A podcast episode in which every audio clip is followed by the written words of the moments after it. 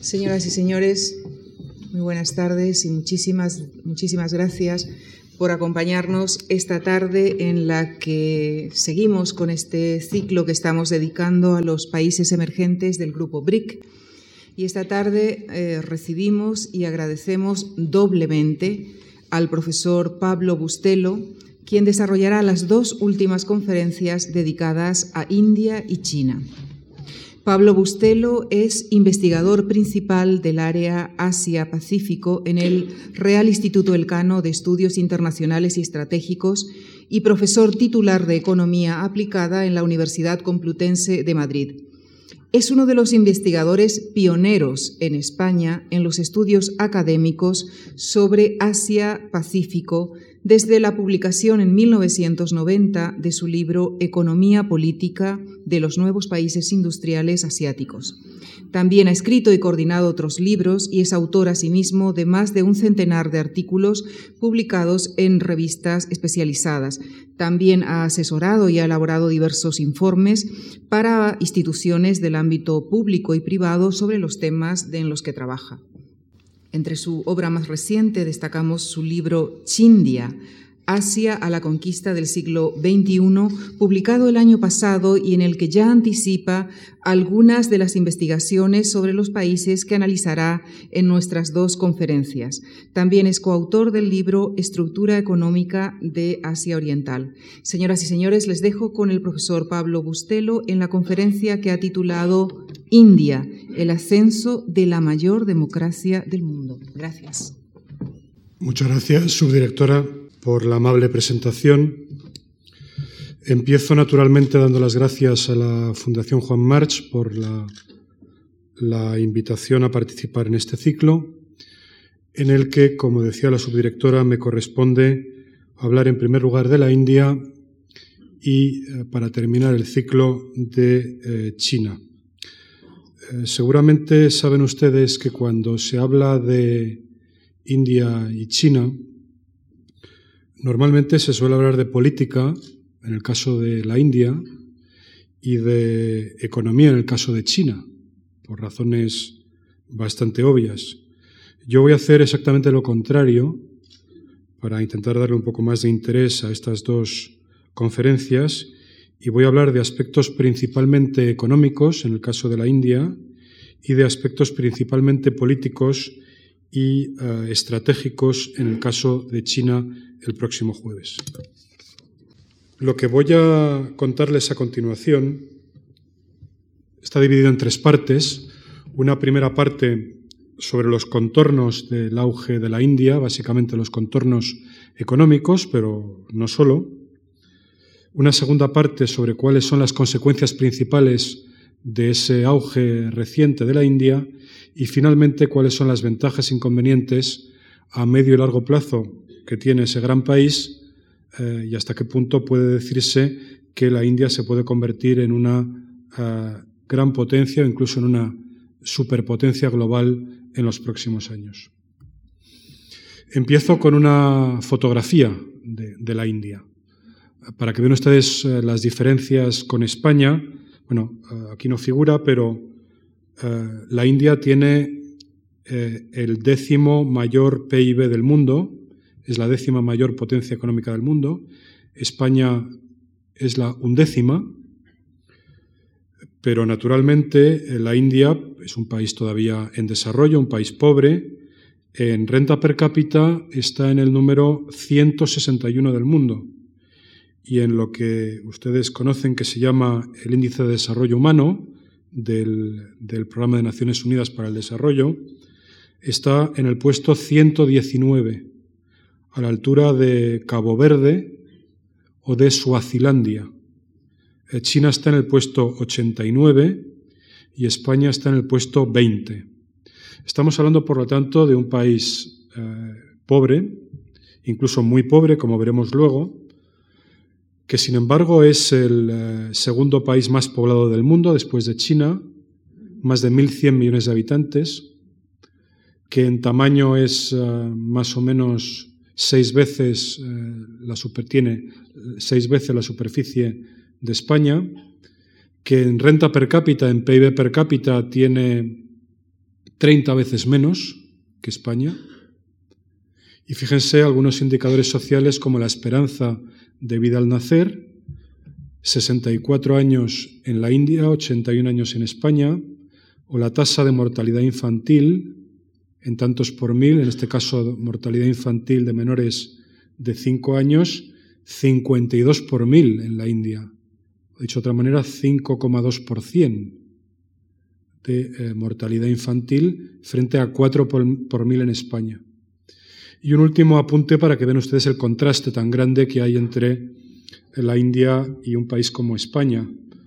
La tasa de alfabetización de adultos, la, la masculina es relativamente alta en la India para su nivel de renta per cápita, pero en fin, bastante más baja que la de España, que es prácticamente el 100%, pero lo que destaca sobre todo en el caso de la India es que la tasa de alfabetización femenina es de apenas el 51%. Es decir, en otras palabras, casi la mitad de las mujeres adultas en la India no saben leer y escribir un relato breve sobre su, vida cotidiana.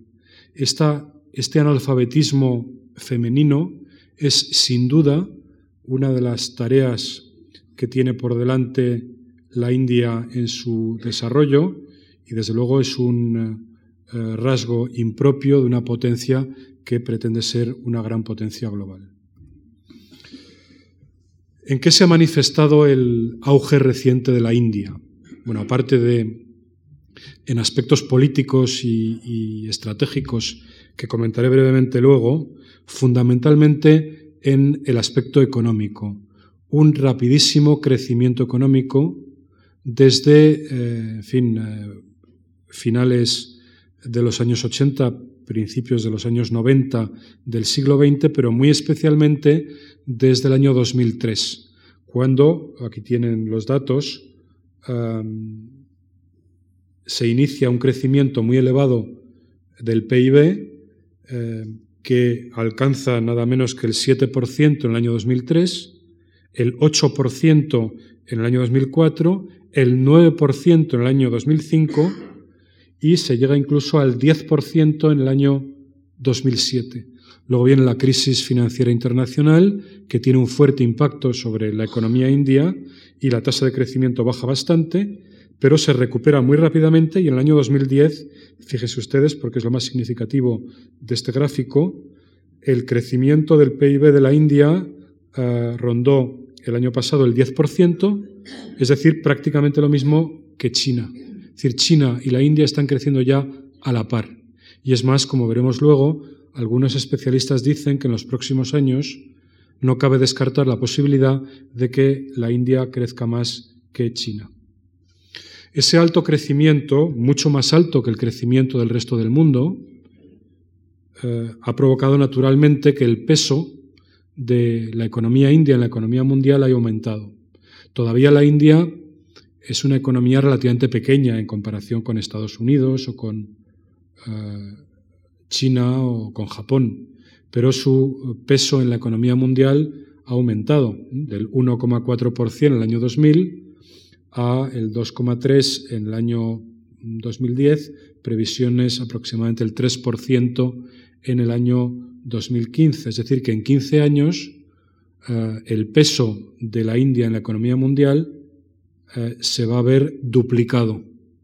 Y eso, eh, salvo en el caso de China, no tiene ningún precedente ni ningún parangón internacional.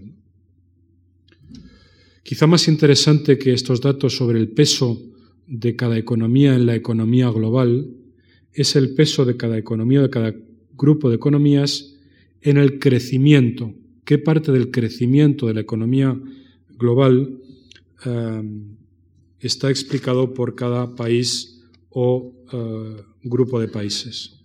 Bueno, aquí de nuevo estamos hablando de porcentajes pequeños, en fin, el 4%, pero fíjense cómo ese porcentaje del 3,8% de, de parte del crecimiento mundial explicado por la India es superior ya al, al, peso relativo de las llamadas nuevas economías industriales asiáticas, es decir, Corea, del Sur, Taiwán, Hong Kong y Singapur, y se está acercando ya muy rápidamente al peso de Japón. Es decir, en los próximos años, la India va a explicar más del crecimiento económico global que Japón, que sin embargo es una economía mucho más, mucho más grande.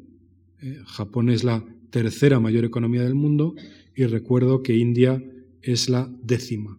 Pues bien, como crece mucho más, eh, va a explicar un porcentaje similar la India que Japón. Bueno, ¿a qué se ha debido ese eh, rápido crecimiento, ese rápido crecimiento económico? Simplificando mucho a dos cosas. Primero, al extraordinario desarrollo de las exportaciones de servicios de tecnologías de la información. Esos servicios de tecnologías de la información son básicamente, en fin, servicios como el desarrollo y el mantenimiento de aplicaciones informáticas, lo que se llama la integración de sistemas, el alojamiento de páginas web, los servicios a empresas, eh, en fin, los servicios de atención telefónica, los llamados call centers, eh, los servicios de contabilidad, de análisis financiero y jurídico, etcétera. Bueno, pues todo eso ha progresado de forma espectacular en la India en los últimos años. Fíjense cómo las exportaciones de esos servicios eh, han progresado de 4.000 millones de dólares en el año 2000 a 50.000 millones de dólares en el año 2009, para un volumen de ventas que puede estar rondando en el sector los 60.000 o 65.000 millones, es decir, básicamente la mayor parte de los servicios de tecnologías de la información que hace la India los exporta y esos 65.000 millones suponen aproximadamente el 5% del PIB de, la India, es decir, eh, es un fenómeno ya eh, importante dentro de la economía india. El peso de la India en, la exportación mundial de servicios se ha duplicado en los últimos eh, cinco años y la explicación a este fenómeno, que es muy interesante y además no tiene precedente, como comentaré luego, la, explicación es que la India tiene una serie de ventajas que ustedes seguramente conocen, eh, que le hacen ser muy competitiva en esos, en esos servicios. La primera ventaja es el, alto, el altísimo número de profesionales formados en esos servicios. La segunda ventaja es que esos profesionales tienen sueldos relativamente bajos a nivel internacional. Eh, se cree que la media de los profesionales de ese sector en la India tienen unos sueldos de aproximadamente la tercera parte de los que reciben sus homólogos, por ejemplo, en Estados Unidos. Tercera gran ventaja, evidentemente, el dominio del inglés, sobre el que volveré luego. En, eh, en la India se cree que algo así como la cuarta parte de la población total, 240 ¿eh? millones de personas, 240 millones de personas hablan inglés. Fíjense que esa, esa cantidad, 240 millones, es casi tanto como la población total de Estados Unidos. Por lo tanto, estamos hablando de una grandísima ventaja que naturalmente tiene la India, pero que no tiene China. Pero además de esta historia de eh, gran competitividad en sus exportaciones de servicios de tecnologías de la información, hay una segunda parte que es más reciente, que es eh, la incipiente exportación de productos industriales, que hasta ahora la India no estaba haciendo, a diferencia de China. Y de hecho mucha gente, mucha gente decía, eso es lo que precisamente va a frenar a la India, el que no, es, el que no sea capaz de exportar productos manufacturados, productos industriales, eh, como lo ha hecho China, o como lo hicieron antes que China los llamados pequeños dragones asiáticos, como Corea del Sur o Taiwán, o como lo hizo también Japón. Hasta ahora, si se, fijan ustedes, todos los casos de crecimiento muy rápido en la economía mundial se han producido en Asia, pero no solo se han producido en Asia, sino que se han producido hasta ahora con el caso de la India, en economías que han eh, puesto un énfasis especial en el sector industrial y en las exportaciones de productos industriales, en lo que se llama la industrialización orientada a la exportación. Pues bien, la India es un caso distinto, como voy a eh, recordar enseguida, pero eh, parece que los últimos datos indican que, la India se está eh, metiendo también en ese proceso y sus exportaciones de productos industriales empiezan a ser ya significativas. Y sobre todo el crecimiento de esas exportaciones parece indicar una tendencia que no digo yo que vaya a hacer de la India una nueva China, porque eso es muy difícil naturalmente, pero que eh, le está dando a la India una serie de ventajas importantes. Eh, es verdad que hasta ahora las exportaciones industriales de la India son de productos muy específicos. Eh, fíjense que la primera categoría de productos manufacturados hechos, exportados por la India son, es la categoría de gemas y joyas. Luego la otra es productos textiles, como es habitual en Asia, productos químicos y quizá la novedad es que eh, la India está empezando a exportar eh, automóviles y componentes de automoción. Fíjense cómo el crecimiento de en los últimos 8 o 9 años de esas exportaciones de automóviles y componentes de automoción ha sido altísimo, como incluso ya la India, y eso es una cosa que pocas veces se menciona, es un exportador más importante que la propia China en ese sector de, automoción. Y además, bueno, todavía hay una capacidad para seguir aumentando en esas exportaciones de eh, automóviles y componentes de automoción porque la parte exportada de la producción todavía es relativamente pequeña, en torno al 13%. Eh, es decir, que la exportación puede seguir aumentando y no cabe descartar que en un futuro no muy lejano eh, la India se convierta en un importante exportador mundial de automóviles.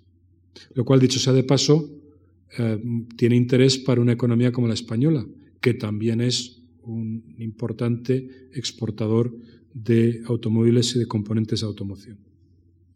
Pero esto es muy reciente porque lo esencial es lo otro, lo esencial son los servicios.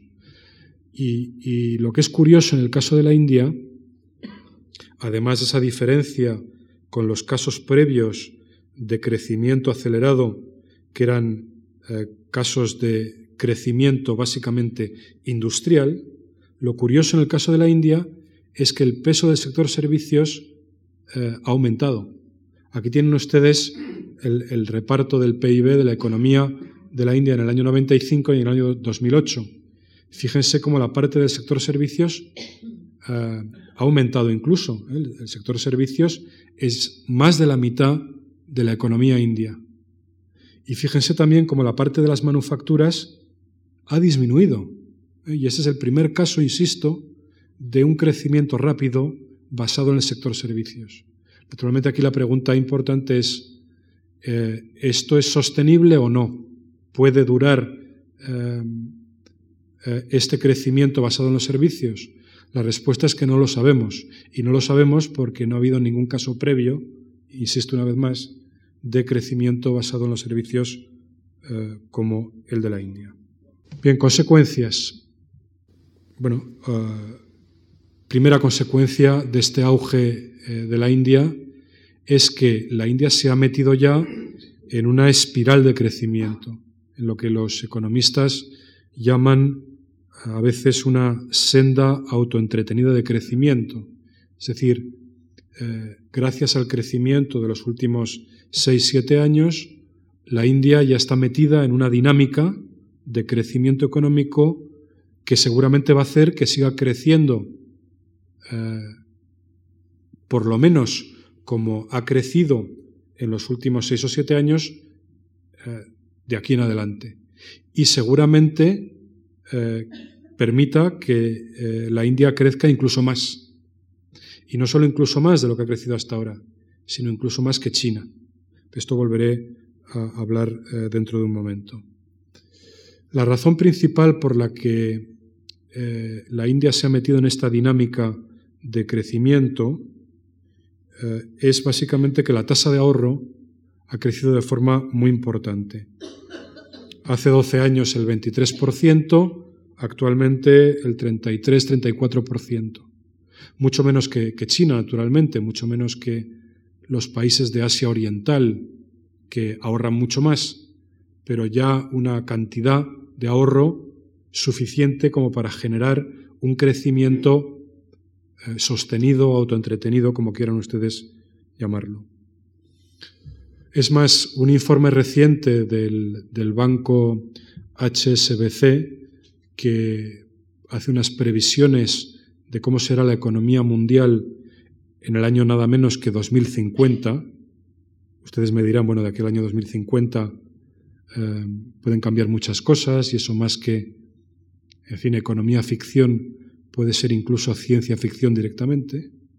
Pero, en fin, eh, un banco tan prestigioso como el HSBC, en este estudio de hace unas semanas sobre cómo será la economía mundial en el año 2050, indica que durante los próximos 10 años China va a seguir creciendo más que la India, pero que a partir de 2020 la India va a crecer más, de forma sostenida además, va a crecer más que China. Bueno, y esto puede cambiar eh, sustancialmente el panorama, el panorama internacional. Es más, una previsión que se hizo hace algunos años por parte de Goldman Sachs, que saben ustedes que fueron quienes eh, inventaron eh, este acrónimo de los BRICS, en un informe de, de principios de los años 2000. Los primeros que hablaron de los BRICS fueron los economistas de Goldman Sachs. Bueno, pues Goldman Sachs prevé que en algún momento entre 2025 y 2030 eh, la India adelantará a Japón y se convertirá en la tercera mayor economía mundial.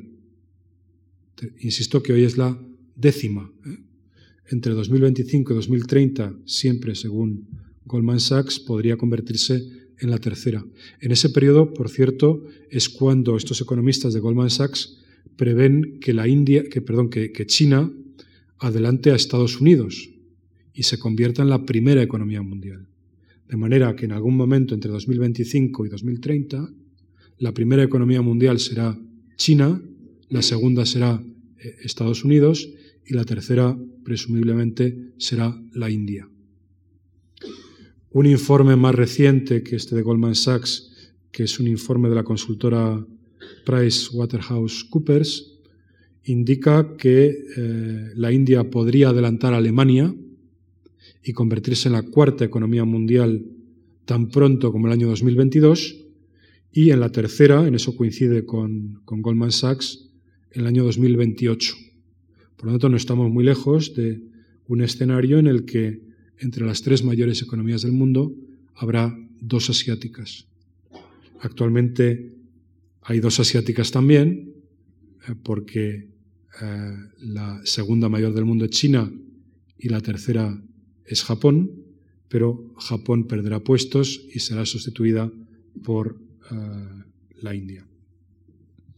Quizá les interese más que todo esto el impacto político de ese auge económico la, creciente presencia política y cultural de la India en el mundo. Bueno, esto tiene muy diversas facetas y sería muy difícil que en unos pocos minutos yo pueda eh, hablar de esto razonablemente bien, pero en fin, hay algunos temas que merecen ser comentados. Primero, la India forma parte del G20 y este grupo de los 20, que es el, grupo que eh, está dirigiendo la economía mundial en la actualidad y que seguramente sea el grupo que sustituya al famoso G7 o al G8, porque ese G7 o G8, incluyendo Rusia, tiene un serio problema de representatividad.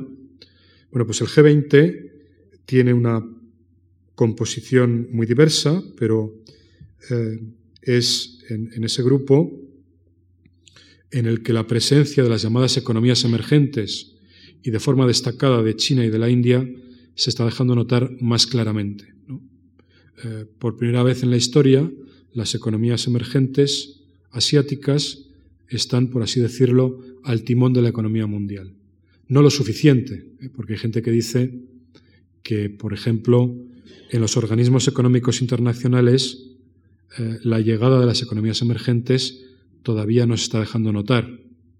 Y hay gente que dice que, por ejemplo, sería bueno que el director gerente del Fondo Monetario Internacional no fuese un europeo, actualmente es un francés, y fuese, por ejemplo, un chino, o que el presidente del Banco Mundial, que ustedes saben que actualmente es un estadounidense, fuese, por ejemplo, un indio.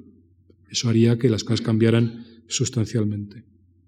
Pero no solo la India está en el grupo de, en este grupo del G20, sino que además participa ah, en, las cumbres de los BRICS. Los, los BRICS, Brasil, Rusia, India y China, celebraron su primera cumbre en Rusia en el año 2009 y el año pasado la segunda en Brasil. La tercera está prevista en China este año 2011 y la cuarta en la India en 2012. El grupo de los BRICS seguramente está llamado a ser un grupo cada vez más importante. Sus eh, jefes de Estado se reúnen y de gobierno se reúnen eh, anualmente y seguramente en los próximos años oiremos hablar de los BRICS eh, cada vez más. ¿En qué se ha notado también el auge económico de la India en los aspectos políticos? pues seguramente de forma muy destacada en el acuerdo que firmaron hace algunos años los indios con Estados Unidos, un acuerdo nuclear, un acuerdo muy controvertido, que no tengo tiempo de comentar aquí con detalle, pero que básicamente lo que permite a la India es acceder a material y a tecnología nuclear, pese a que la India, como ustedes conocen, no es un país firmante del Tratado de No Proliferación Nuclear. Después de sus pruebas nucleares, las que hizo especialmente a finales de los años 90. Bueno, eh, eh, la India fue sancionada, eh, con unas sanciones que tuvieron más o menos mordiente, pero en fin, eran sanciones, pero a partir del año 2005, con el acuerdo con Estados Unidos, esas sanciones se han levantado y actualmente la India puede acceder, como digo, a material y tecnología nuclear, lo cual es una manifestación más del creciente peso político de eh, la India en el mundo. Otro aspecto más. Eh, la India quiere ser un miembro permanente del Consejo de Seguridad de Naciones Unidas. Pues bien, ha recibido el apoyo explícito de Estados Unidos para convertirse en miembro permanente de ese Consejo de Seguridad, mm, al que también aspira, por ejemplo, Japón en Asia. Eh, y este, esta posibilidad de que la India se convierta en miembro permanente del Consejo de Seguridad de Naciones Unidas es de, nuevo un aspecto significativo. Más aspectos políticos. En los últimos meses, ustedes habrán visto por la prensa que han visitado en importantes visitas de Estado, han visitado la India eh, el eh, eh, presidente ruso Medvedev, el presidente francés Sarkozy y más recientemente el presidente estadounidense Obama, con grandes delegaciones, eh, llegando a acuerdos comerciales muy importantes y sobre todo poniendo de manifiesto el apoyo que las grandes potencias, sobre todo Estados Unidos, están haciendo, eh, están eh, prestando a un país como, como la India. Bueno, ¿por qué lo hacen? Eso sería muy largo de, comentar. Naturalmente, algunas personas, especialmente en China, les parece que la aproximación de Occidente y también de Rusia a la India, en cierta medida, es una estrategia de contención de China. Pero, pero los occidentales, los gobiernos occidentales, tienden a decir que eh, no es por contener a China por lo que eh, Estados Unidos o los países europeos se acercan cada vez más a la India. Es por el propio peso específico que tiene la India en el concierto de las naciones. Y finalmente un comentario muy breve sobre la presencia cultural de la India en el mundo, que ustedes seguramente conocen, eh, se ha, aumentado mucho en los últimos años. Eh, yo soy economista, por lo tanto de estas cosas no sé, y, sería un poco osado por mi parte hablarles de, la cultura india en el mundo. Pero en fin, voy a atreverme a decir dos cosas simplemente. La primera, la industria del cine en la India se ha convertido en una industria global. Seguramente, saben ustedes que el número de películas número de, películas rodadas y comercializadas al año, la India produce más películas que Estados Unidos. Es decir, la, llamada industria de Bollywood, eh, Bollywood por, porque está situada básicamente en lo que antes se llamaba Bombay, ahora se llama Mumbai, eh, Bollywood produce más películas al año que Hollywood. Naturalmente, la influencia de esas películas es menor, eh, es menor que la, de las películas estadounidenses, pero este es un hecho muy significativo. Y la, industria del cine india está llamada a desempeñar una función cada vez más importante en el mundo. El segundo ejemplo que les quiero poner, la literatura. Bueno, eh, tema muy complejo sobre el que no me atrevo a decir nada. Sencillamente eh, diré que conozco a gente que sabe de estas cosas, que dice eh, rotundamente además que la mejor literatura en inglés que se escribe hoy en día en el mundo está hecha por autores indios o vinculados de alguna forma eh, con la India. Bien, esto no lo digo yo, lo dicen personas que saben de literatura y lo dejo simplemente ahí como eh, manifestación de esa creciente presencia cultural de la India. Y me gustaría dedicar el resto del tiempo del que dispongo a hablar de eh, las ventajas inconvenientes que tiene la India. Esto que, les he contado hasta ahora, bueno, eh, se va a acabar, se va a mantener, se va a acelerar.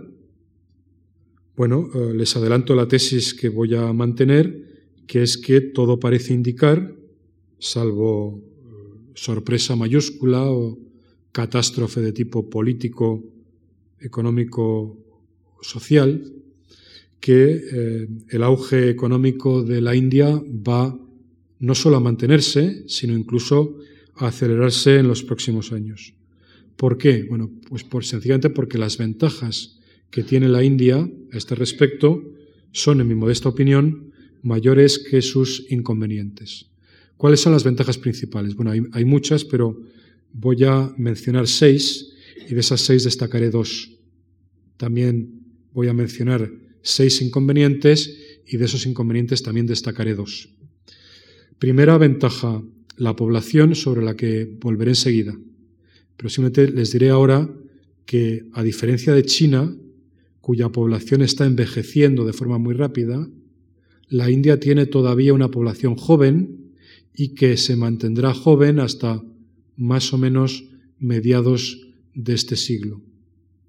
Segunda ventaja, precisamente por el desarrollo de los servicios de tecnologías de la información y por la difusión del idioma inglés, hay mucha gente que dice que la India está más preparada que China para ah, adentrarse en la economía del conocimiento, que sin duda ninguna va a ser la economía del siglo XXI. Y mucha gente dice, eh, la China, China se está quedando anticuada porque la India tiene más ventajas en la economía del conocimiento que China. Tercera ventaja, el tejido empresarial y profesional que mencionaré con más eh, detalle luego. Y ya aspectos, ventajas de tipo no estrictamente económico, ventajas políticas y sociales. Una, cuarta ventaja es lo que podríamos llamar la unidad en la diversidad. La India es un país, como ustedes saben, tremendamente diverso, tremendamente eh, diverso, desde el punto de vista cultural, desde el punto de vista étnico, desde el punto de vista lingüístico. Si no estoy mal informado, en la India existen algo así como 22 eh, idiomas oficiales. Eh, el hindi y 21, 21, idiomas más. En la India hay algo así como 29 eh, idiomas que hablan más de un millón de personas. 29 idiomas. Bueno, esa diversidad es enorme. diversidad que, sin embargo, forma parte de la Federación India, de la Confederación India, y que, ha formado parte de esa Confederación India desde la independencia de 1947. Es decir, si India es un ejemplo de algo, es un ejemplo de cómo ha gestionado adecuadamente eh, una diversidad tan enorme como es eh, la que tiene, insisto, desde el punto de vista cultural, étnico y también lingüístico. Quinta ventaja, la democracia. Bueno, esto puede parecer evidente, pero me gustaría destacar la ventaja de la democracia eh, para economías grandes y de rápido crecimiento. Quizá haya personas entre ustedes que asistieran, eh, que asistieron la semana pasada a una conferencia que dio en Madrid un distinguido eh, profesor y especialista indio llamado Brahma Chelani, que dio una magnífica conferencia en la que mencionó, entre otros aspectos, este aspecto de la, de la democracia y decía la India tiene una gran ventaja, que es un país democrático, que lleva siendo un país democrático desde 1947, y la gran ventaja de la democracia en países tan grandes es que sirve, como decía Chelani, como válvula de escape de la presión social. Cuando la gente se enfada, pues sencillamente cambia los gobiernos. Cosa que, por cierto, en la India, por lo visto, es muy común. Ah, en las elecciones eh, en los diferentes estados y en las elecciones eh, del conjunto de la India, es bastante común que el electorado vote en contra de los partidos políticos que gobiernan ¿eh? y, por lo tanto, promueva la alternancia. Bueno, pues esta, este carácter tan importante de la democracia como válvula de escape de la presión social eh, le permitía a Chelani decir la trayectoria de la India a partir de ahora, vamos, ha sido, ha sido hasta ahora y será a partir de ahora una trayectoria más predecible que la de otros países que no tienen regímenes democráticos. Y finalmente, una última ventaja, la política exterior. Política exterior que Chelani decía en la India es una política exterior que ha pasado de ser no alineada, del movimiento de los países no alineados a ser una política exterior, decía él, multialineada, que se relaciona bien con todo el mundo, decía. Bueno, ese es un tema discutible, hasta qué punto la política exterior de la India sigue manteniendo los ejes de neutralidad que ha tenido hasta hace poco.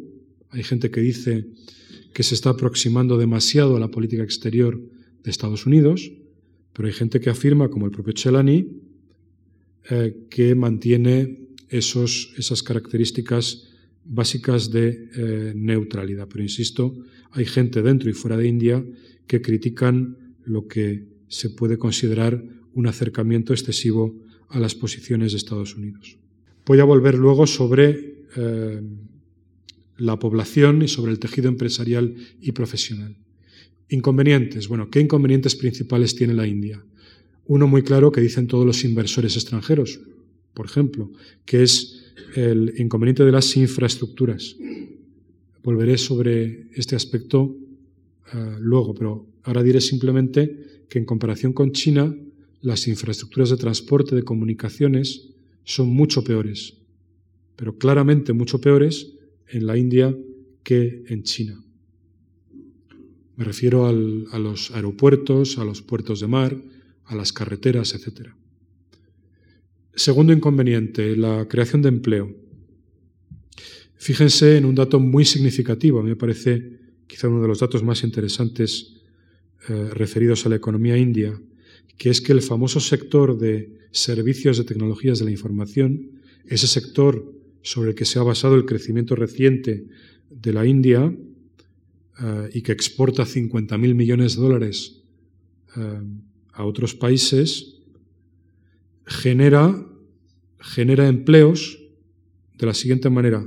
Empleos directos, 2 millones y medio. 2 millones y medio. Empleos indirectos, 8 millones. Es decir, el total de empleo generado, tanto directo como indirecto, por el famoso sector de servicios de tecnologías de la información es de aproximadamente 10 millones de personas. Para un país como la India, que tiene 1.100 millones de habitantes, eso es sencillamente una gota de agua en el océano. Ah, este es un sector que no genera suficientes puestos de trabajo. De ahí que sea tan importante que la India tenga éxito en el desarrollo de su industria exportadora, porque ese es el sector que crea de verdad empleo. Hay algunas estimaciones que dicen que en los próximos cinco años la India tiene que crear nada menos que 220 millones de nuevos empleos. Ah, el sector de servicios de tecnologías de la, información, ¿qué puede aportar a eso? ¿10 millones? Bueno, mm, sin duda es necesario, por razones de empleo, que eh, la India tenga éxito en esa tarea de eh, la industrialización. Tercer inconveniente, la pobreza. Estamos hablando de un país mucho más pobre que, China. daré algunos datos. Ah, pero simplemente permítanme que, les adelante ahora uno que me parece muy significativo. Las previsiones más optimistas, las más optimistas, las que dicen que la India va a crecer en los próximos 10 años nada menos que al 10% de media, lo cual sería, eh, bueno, por lo menos ponerse a la altura de, China y seguramente adelantarla. Señalan, sin embargo, que en el año 2020 en la India seguirá habiendo 500 millones de personas pobres.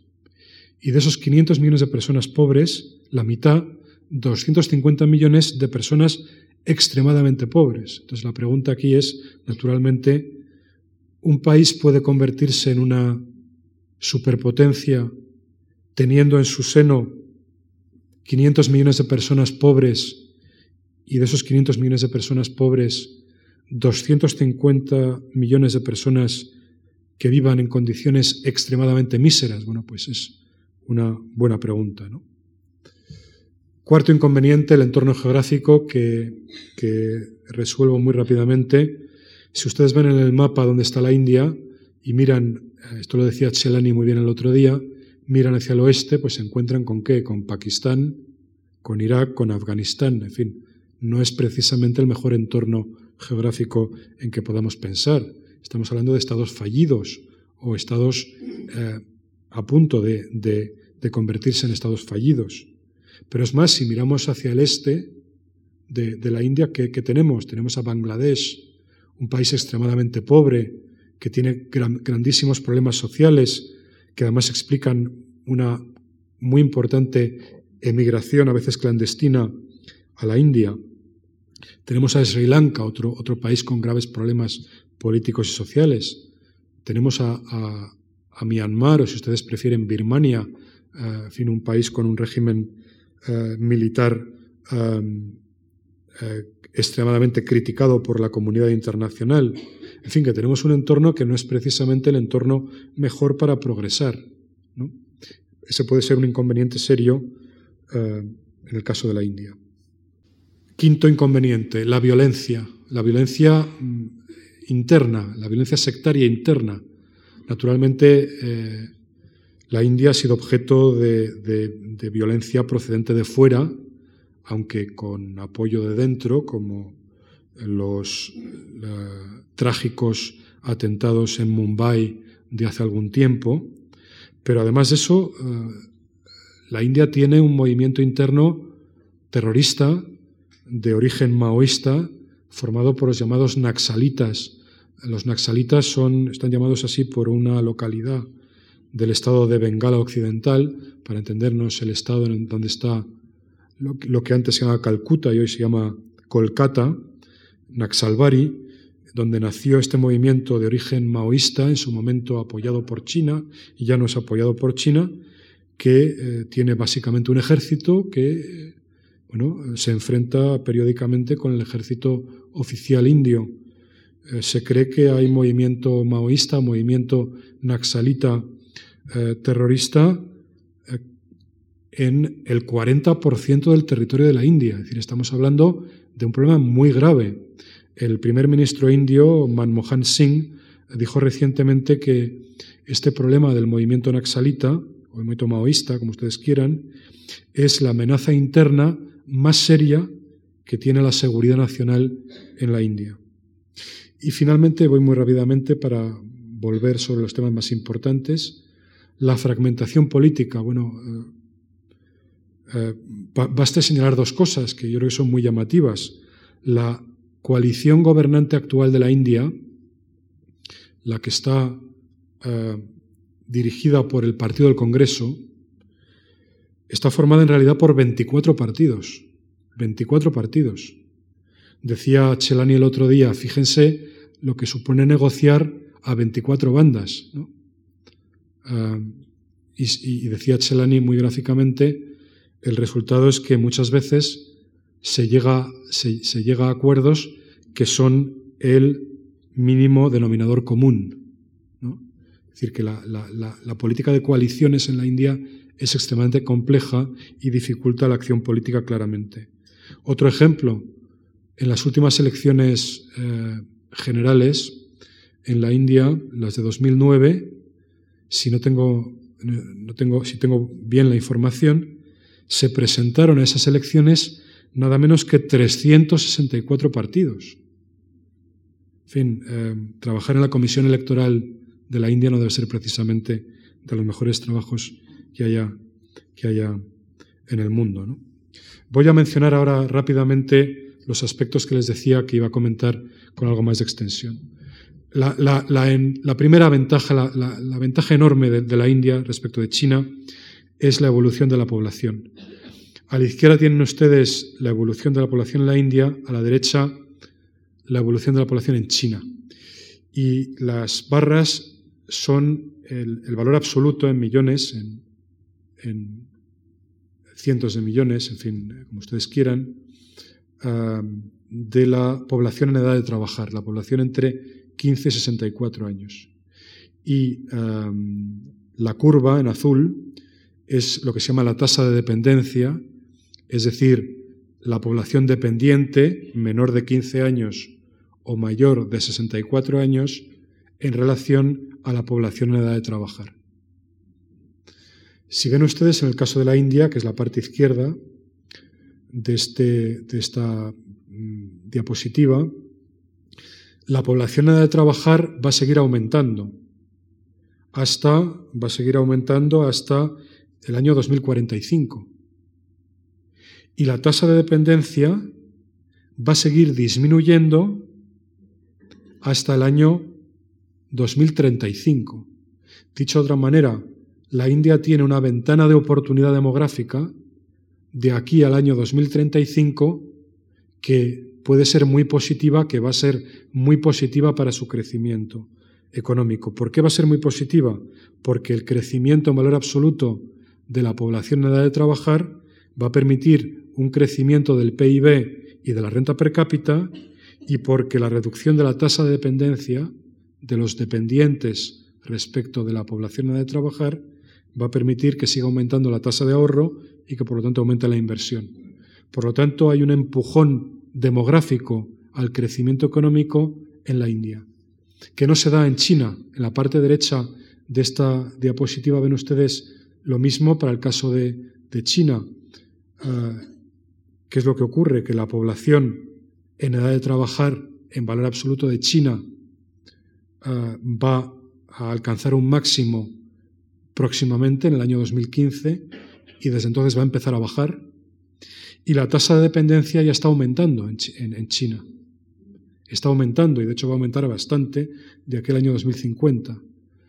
Hay gente que dice que el gran inconveniente demográfico de China es que China se puede hacer vieja antes de hacerse rica, lo cual sería una novedad mundial, porque hasta ahora saben ustedes que los procesos de envejecimiento demográfico se han producido básicamente en países ricos. Pues bien, China podría ser una excepción, un país pobre que puede envejecer antes de hacerse rico. Pero naturalmente para que la India saque provecho de esta ventana de oportunidad, tiene que crear empleo para toda esta gente eh, que va a seguir aumentando la población nada de trabajar. De ahí que sea tan importante de nuevo la industrialización. Otra gran ventaja que comento muy rápidamente, el tejido empresarial y profesional en la India es mucho más dinámico que en China. Si ustedes piensan en las grandes empresas privadas en, en, eh, la India, especialmente las empresas de tecnologías de, la información como eh, Tata o Infosys o Wipro, son empresas mucho más dinámicas y menos sujetas al control oficial que las empresas chinas, que muchas de ellas son empresas estatales, mucho más rígidas. Y sobre todo, la India tiene una gran diáspora. La diáspora india eh, tiene básicamente dos destinos, como seguramente ustedes saben. Uno es la mano de obra poco cualificada en países del Golfo Pérsico, que trabaja básicamente en las actividades de construcción, pero luego hay una importante diáspora de profesionales, especialmente en Estados Unidos. En Estados Unidos hay, en fin, eh, personas muy destacadas del, ambiente empresarial de origen indio, eh, en fin, eh, dirigentes de grandes empresas estadounidenses son de origen indio. Quizá les interese saber, si no lo saben, que el inventor de lo que se llama el puerto USB de los ordenadores, el puerto USB, eh, es un indio, ¿eh? un indio que trabaja en Estados Unidos. Y además, todos los años hay 100.000 estudiantes universitarios indios en universidades de Estados Unidos. Inconvenientes, voy a mencionar dos rápidamente, y eh, termino. Primer gran inconveniente, como les decía antes, las infraestructuras. Aquí tienen ustedes unos datos comparativos que, llegan a la conclusión de que China está muy por delante de la India en infraestructuras, pero además está muy por delante eh, en términos relativos. Eh, vean ustedes cómo la renta per cápita, al final de este cuadro, de China es el triple. Digamos que lo normal sería esperar que las infraestructuras fuesen, digamos, tres veces mejores en China que en la India. Bueno, pues son mejores en una proporción superior. ¿eh? Eh, la proporción de carreteras pavimentadas, el tráfico de contenedores, los vuelos aéreos, la cobertura de telefonía móvil. Fíjense cómo prácticamente el 100% de la población china tiene cobertura de telefonía móvil. Y sin embargo, solo el 60% de la población de la India tiene esa cobertura. Bueno, eso es muy importante para el progreso económico y social y China tiene que hacer un gran esfuerzo eh, a este respecto. Segundo inconveniente principal, la pobreza. La, India sigue siendo un país en donde la pobreza es extremadamente importante y donde la pobreza se ha reducido mucho menos que en el caso de China. Aquí tienen ustedes datos oficiales del Banco Mundial que son homogéneos a nivel internacional y pueden ver cómo la, pobreza medida por unos ingresos diarios inferiores a 1,25 dólares, bueno, pues en, en, China ha bajado del 84% de la población total al 16%, entre el 81 y el 2005. Y en cambio en la India ha bajado del 60% al 42%. Es decir, todavía en el año 2005 el 42% de la población de la India tenía unos, ingresos diarios inferiores a un dólar Y la, pobreza de inferior a dos dólares, ¿eh? que es otra forma de, medir la pobreza. Fíjense cómo en, en, China en el año 81 prácticamente toda la población vivía con menos de dos dólares. La pobreza era mayor entonces en China que en la India. Fíjense cómo se ha reducido muy sustancialmente en China y, sin embargo poco todavía en, la India. Tres cuartas partes de la población de, la India en el año 2005 vivían todavía con eh, unos ingresos diarios inferiores a dos dólares. Esto es una, una lacra que la India tiene que resolver para convertirse en una gran potencia. Ningún país puede ser una gran potencia teniendo el 75% de su población en situaciones de pobreza. Por eso es tan importante, lo que les decía antes, que la India sea capaz de eh, progresar en la senda de la industrialización, de una industrialización orientada a los mercados internacionales, que es la única forma de que cree empleos suficientes como para sacar a la gente masivamente de la pobreza. Eh, si China ha tenido éxito en la lucha contra la pobreza, ha sido precisamente por especializarse en la producción y exportación de productos industriales. Eh, si India hace lo mismo, conseguirá eh, acabar con la pobreza, como ha hecho básicamente China. Si no lo hace, sin embargo, tendrá grandes dificultades para luchar contra la pobreza. Y termino ya. Mis conclusiones son, en primer lugar, la India ha tenido un auge espectacular, espectacular desde el año 2003, un auge que ha tenido diferentes dimensiones y que se ha manifestado eh, bueno, en un incremento del peso de la India en el mundo desde el punto de vista económico y sobre todo desde el punto de vista político y cultural. Ese auge tan espectacular que va a hacer seguramente que la India adelante en tasas de crecimiento a China en los próximos años, ha tenido como consecuencias, primero, que la India se está metiendo en una espiral, en una dinámica de crecimiento sostenido, que seguramente va a hacer que en los próximos años sigamos viendo un crecimiento económico muy elevado en la India. Y ah, está teniendo como consecuencia también que la India se está convirtiendo poco a poco de ser una potencia regional incluso menor a ser eh, una potencia global cada vez más importante en el concierto de las naciones. Y mi tercera y última conclusión es, naturalmente, como les decía antes, todo parece indicar, y hay consenso entre los especialistas al respecto, que las ventajas que tiene la India superan a sus inconvenientes, inconvenientes que son, que son naturalmente muchos y, serios, pero la India tiene ventajas suficientes como para seguir progresando y para eh, convertirse en una gran potencia eh, económica y, por supuesto, también en una gran potencia política, diplomática y cultural. Muchas gracias.